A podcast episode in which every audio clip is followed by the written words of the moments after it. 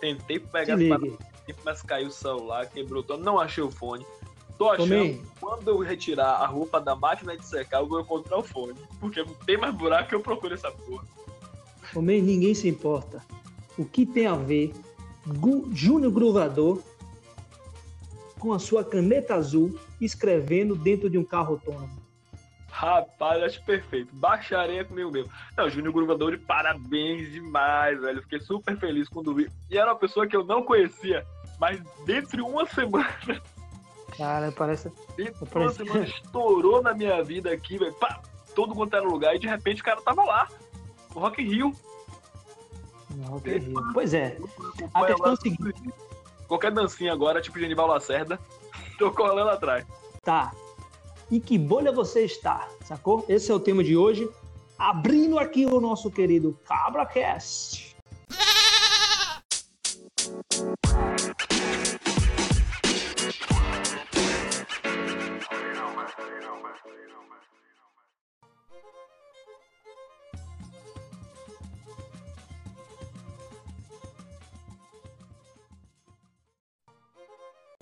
Você para pensar já por que que o vídeo do Júnior Gruvador apareceu na sua timeline aí no YouTube?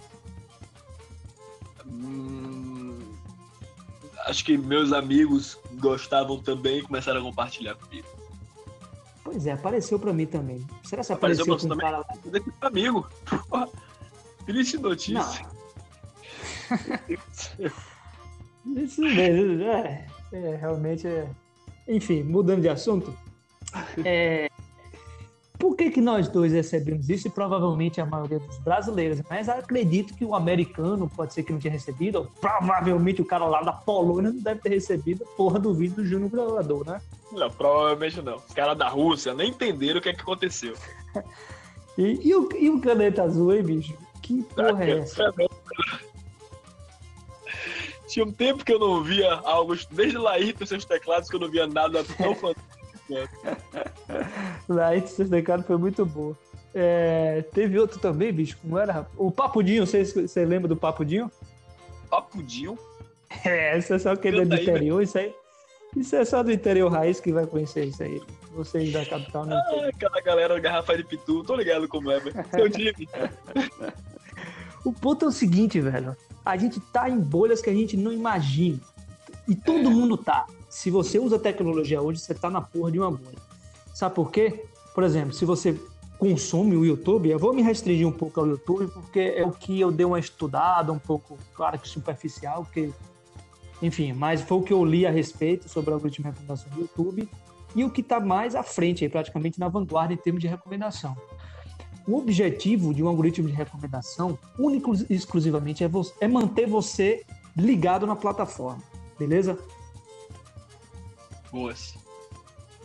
Então, assumindo essa premissa, significa que ele, ele tende a manter você na bolha, porque você vai assistir aquilo que lhe agrada, certo? E nós, seres humanos, nós somos tendenciosos a assistir e consumir coisas que, de certo ponto, confirmam aquilo que a gente quer, é, é, que, que, a gente tem como princípio e tudo mais, que a gente tem como construção. A gente é meio como uma validação, a... né? Meio como uma validação. Isso, Se os meus é... fazem aquilo, eu faço também. Aquele que eu aprecio faz aquilo, eu faço também. Exato. É mais fácil também, né, para você pensar. Imagina o desgaste mental. Imagina que, você, que tem um processo fisiológico por trás.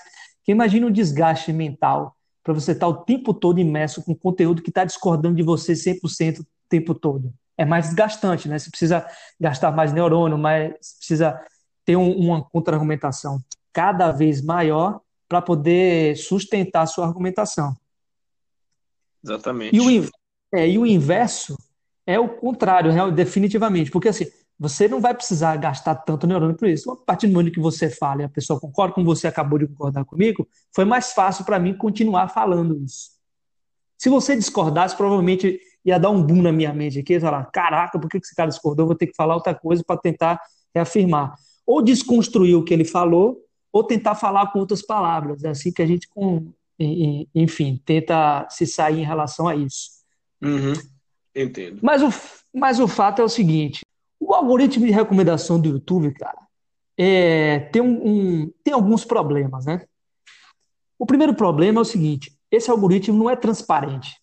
Você já viu algoritmo é, open source? Você já viu em algum repositório, alguma coisa assim? Não. É foda, né? E é. por ele não ser transparente, tem, vem uma série de, de questionamentos, né? Desconfiança. Várias questões.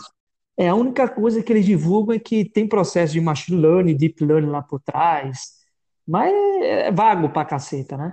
Pelo menos foi o que eu li a respeito. Você, ouvinte, estiver escutando aí. E também diz o porquê que a gente procura lá coisas como, sei lá, Peppa Pig e retorna coisa pornô. Por que, que uma não. coisa leva a outra? Ei, peraí. Isso não acontece no meu, não. Não, não? Você manda aí a notícia pra gente aí do que exatamente é o algoritmo de. do que é feito e construído e manda o algoritmo. O que eu tô falando é, não. é o algoritmo propriamente dito não é divulgado. Ficou um pouco embaraçoso aí, aí, mas é, você quer tá. mudar de assunto? É... Ele estava falando de Peppa Pig? O algoritmo não é transparente, certo? Por conta disso, a, o, o próprio algoritmo está lá por trás e a gente só consegue saber o que ele está sendo alimentado, certo? Exatamente. Então, o algoritmo do YouTube ele tem vários inputs ali, os likes, as views, o, os vídeos assistidos, o que você assistiu, o que o seu amigo assistiu, o, enfim, esse emaranhado de inputs a gente até consegue supor isso para o algoritmo. E aí é fodido esse pensamento, né? Porque, no fundo, esse objetivo de manter a gente na plataforma ele com certeza vai manter a gente na bolha e a gente vai ficar completamente enviesado também. E aí vem o quê da questão? E aí vai a minha pergunta. O algoritmo de recomendação, qualquer que seja a sua natureza, ele sempre tende a ser preconceituoso? Hum, eu não. É uma pergunta um tanto quanto capciosa, mas o que eu posso te responder?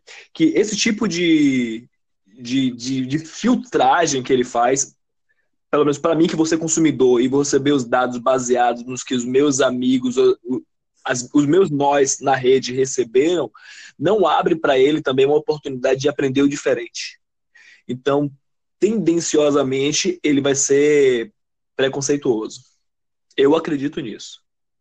Sempre? 100% dos casos? Assim, né? 100%. Todo e ninguém. Todo mundo ninguém é a mesma pessoa, né? Mas, mas eu acredito que é difícil você fazer a inclusão de, uma, de, um novo elemento dentro de uma bolha quando ele não tem essa referência. Porque, assim, nós partimos de um tipo, nesse caso do YouTube particularmente, é uma filtragem baseada no conteúdo, mas que é alimentada pelo que os usuários semelhantes ao meu perfil consumiram determinado tipo de conteúdo. Então ele meio que se restringe, ele se coloca dentro de uma bolha. E é o que a gente vê naturalmente acontecendo na nossa própria playlist. Se você vê dos amigos que têm gostos parecidos que os seus, estão sempre aparecendo vídeos lá para ele das mesmas temáticas. Olha o caneta azul aí, estamos cantando aqui, né? Caneta azul. Azul caneta. Você sabe cantar, né? Legal.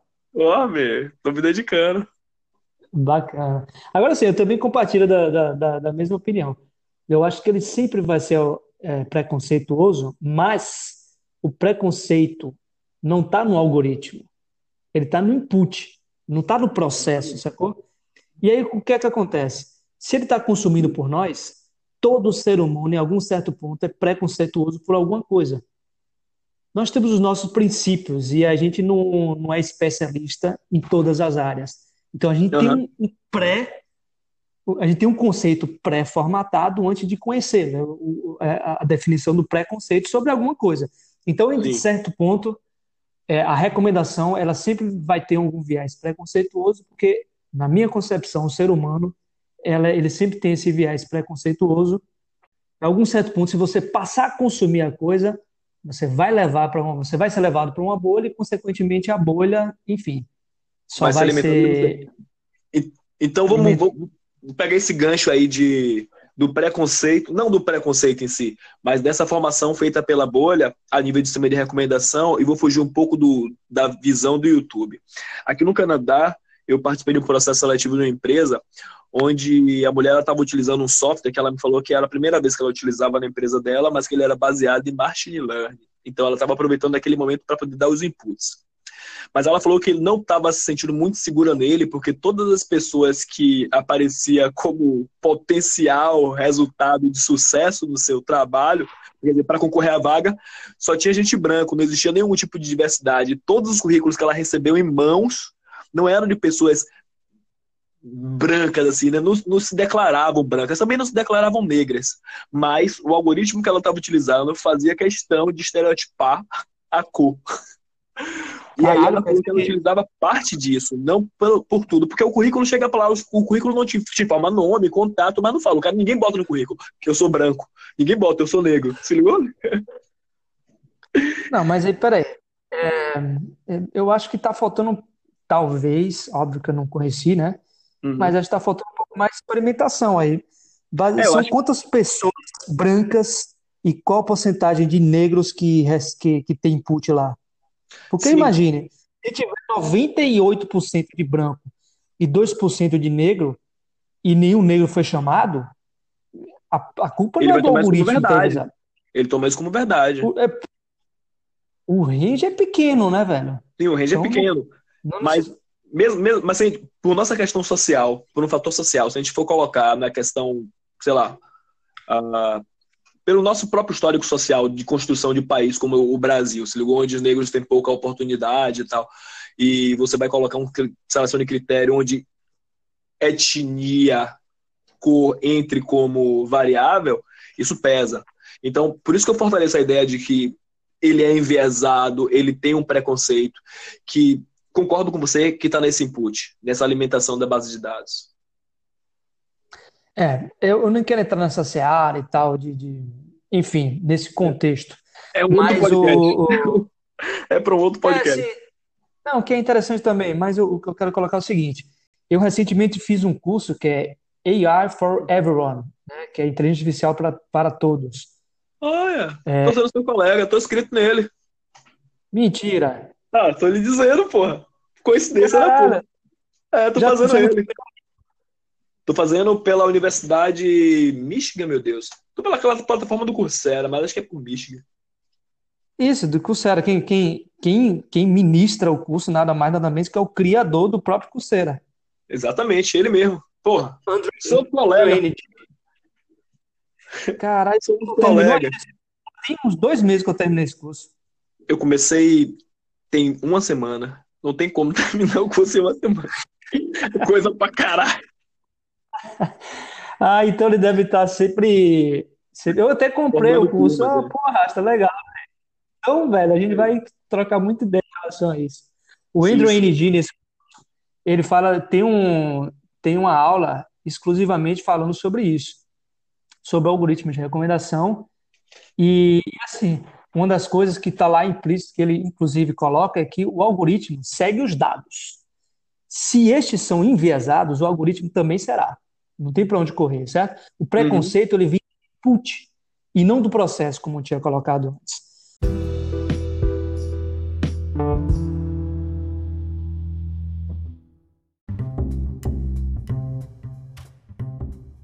Você Porra. tava falando mal de uma recomendação, o sistema do podcast deu uma rasteira.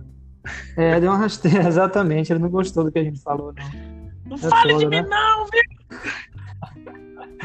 Pra finalizar, velho, você já reparou como o algoritmo do, do, do YouTube tá fudido? Tá muito bom.